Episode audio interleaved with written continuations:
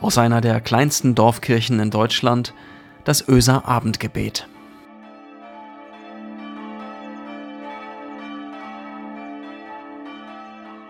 Guten Abend und herzlich willkommen zum Öser Abendgebet. Mein Name ist Michael Freitag-Barey. Ich bin Ehrenamtlicher hier in der Kirchengemeinde in Öse. Es ist der letzte Tag. Es ist der 27. Januar 1945. Heute vor 76 Jahren. Der Tag der Befreiung des KZ Auschwitz in Polen. Soldaten der 60. Armee der ersten ukrainischen Front der UdSSR befreien diesen riesigen Lagerkomplex an diesem Tag. Die Sowjets hatten mit mehr Widerstand gerechnet, als sie an jenem Tag die Gegend um Auschwitz, Oswiecim erreichen. Immer wieder gingen Transporte in den vergangenen Tagen von hier aus in Richtung Westen mit denen, die noch gehen konnten. Viele von ihnen trugen einfache Holzschuhe, die Füße mit Zeitungspapier umwickelt, die Winterluft kalt.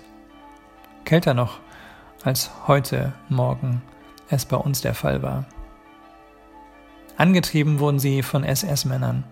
Ein Todesmarsch in aller Öffentlichkeit. Jeder und jede konnte all diese Menschen sehen, ein Ich habe das nicht gesehen oder Ich wusste es nicht gibt es nicht.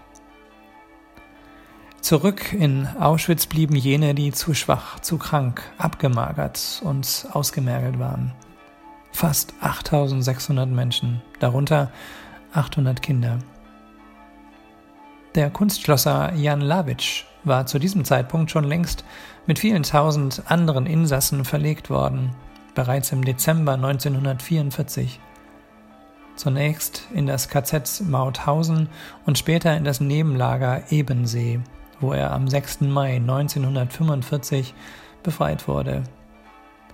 Schon Jahre zuvor, im Oktober 1939, verhaftete man ihn und er kam nach Gefängnisaufenthalten in oder an verschiedenen polnischen Orden am 20. Juni 1940 in das KZ Auschwitz I. Hier arbeitete er als Kunstschlosser und fertigte Geländer, Gitter und Kronleuchter und gehörte nachweislich zu den Häftlingen, die mit Aktionen von Widerstand auf sich aufmerksam machten. Mehrfach war er aus diesem Grund für einige Tage in Isolationshaft im Bunker des Blocks Nummer 11 untergebracht.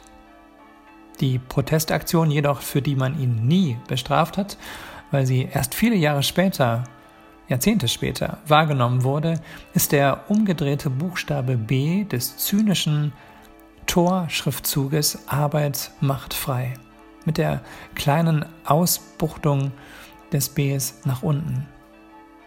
Es gab noch andere dieser Torinschriften. Wahrscheinlich kennst du sie, hast du sie mal gelesen oder auf Bildern gesehen. Aber Arbeit macht frei ist wohl in meinen, in meinen Augen eine der schlimmsten Torinschriften. Zynisches Symbol der grausamen Unterdrückung. Arbeit macht frei. Gedanken konnten vielleicht befreien und machen frei. Aber die Arbeitsbedingungen in den Konzentrationslagern, in den KZs also, führten zwangsläufig zum Tod. Das Ziel von Auschwitz war, den Häftlingen zuerst ihre Menschenwürde zu rauben und sie dann zu vernichten. Während der Schmiedearbeiten zu diesem Schriftzug also am Eingangstor in Auschwitz kam Jan Liewatsch gemeinsam mit anderen Häftlingen auf diese auf jeden Fall lebensgefährliche Idee, nämlich das B umgedreht anzubringen, anzuschweißen. Den Schriftzug konnten die Männer nicht ändern. Doch sie wollten sich wehren, zeigen, dass sie nicht alles gleichgültig hinnehmen und ausführen würden, was man ihnen sagt.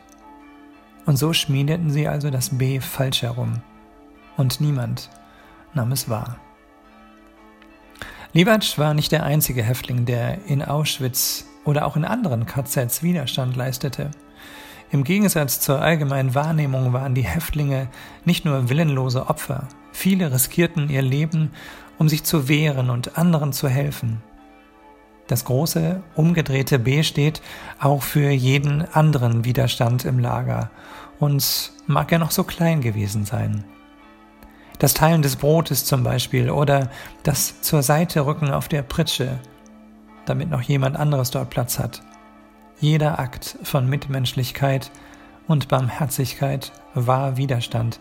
Nein, ist Widerstand.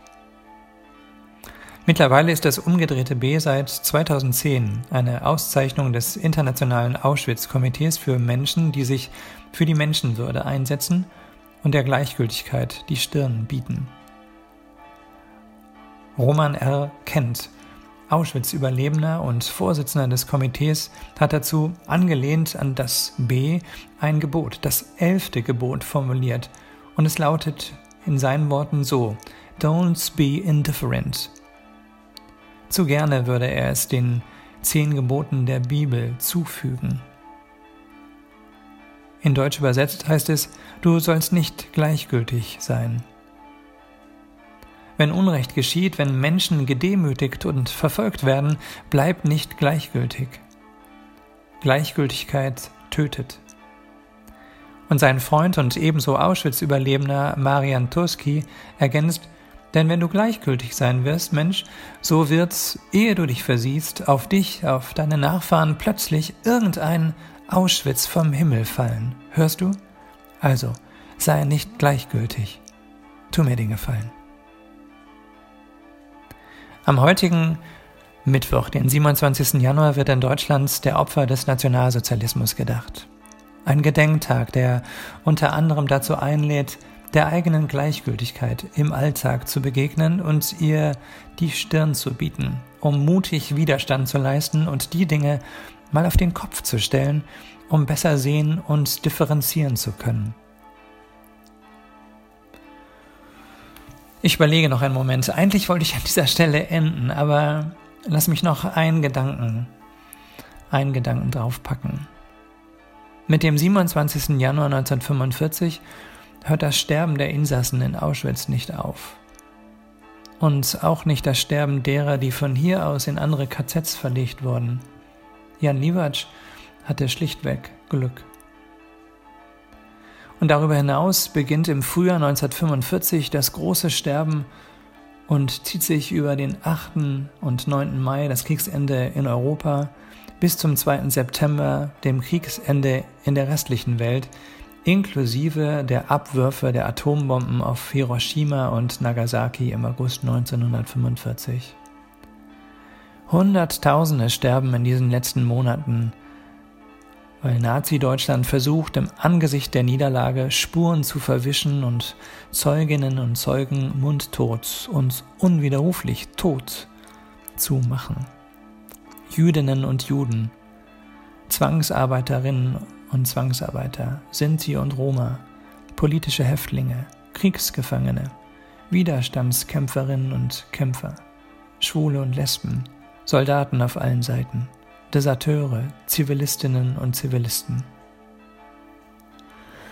Es ist gut, dass es Gedenktage gibt, aber es reicht nicht mehr, an einem Tag wie diesem sich zu erinnern und zu gedenken. Es ist gut, dass wir das heute machen, aber es reicht nicht. Wir müssen an solchen Tagen und an jedem anderen Tag auch darüber nachdenken, was unsere, deine und meine Aufgabe ist, um zum Beispiel gegen Antisemitismus und Rassismus aufzustehen oder gegen das, was Menschen zu Unrecht in die Ecke stellt an deinem Ort, in deinem Umfeld. An solchen Tagen wie heute höre ich oft diesen Satz hier. Wehret den Anfängen. Wehre den Anfängen. Ja, das ist ein guter Satz. Der Satz will uns aufrütteln, nicht gleichgültig zu werden und aufzustehen gegen jede Gedanken und Menschen, die den Nationalsozialismus wieder salonfähig machen. Ich glaube jedoch, dass dieser Satz, mm, dass er deplatziert ist. Ich glaube, wir haben die Anfänge längst verpasst. Und auch wir als Kirche.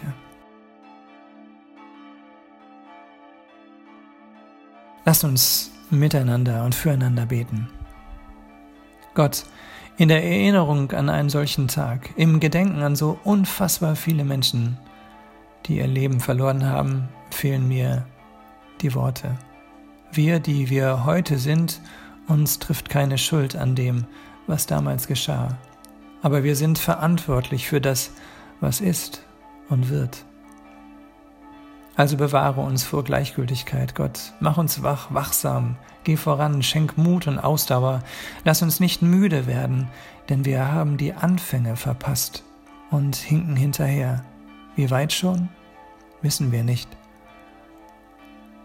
Aber dir wollen wir vertrauen, Gott. Erbarme dich unser.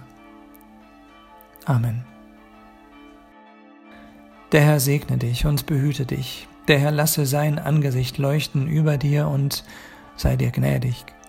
Der Herr hebe sein Angesicht über dich und gebe dir Frieden. Ich wünsche dir, ich wünsche euch, ich wünsche uns einen guten Abend. Tschüss.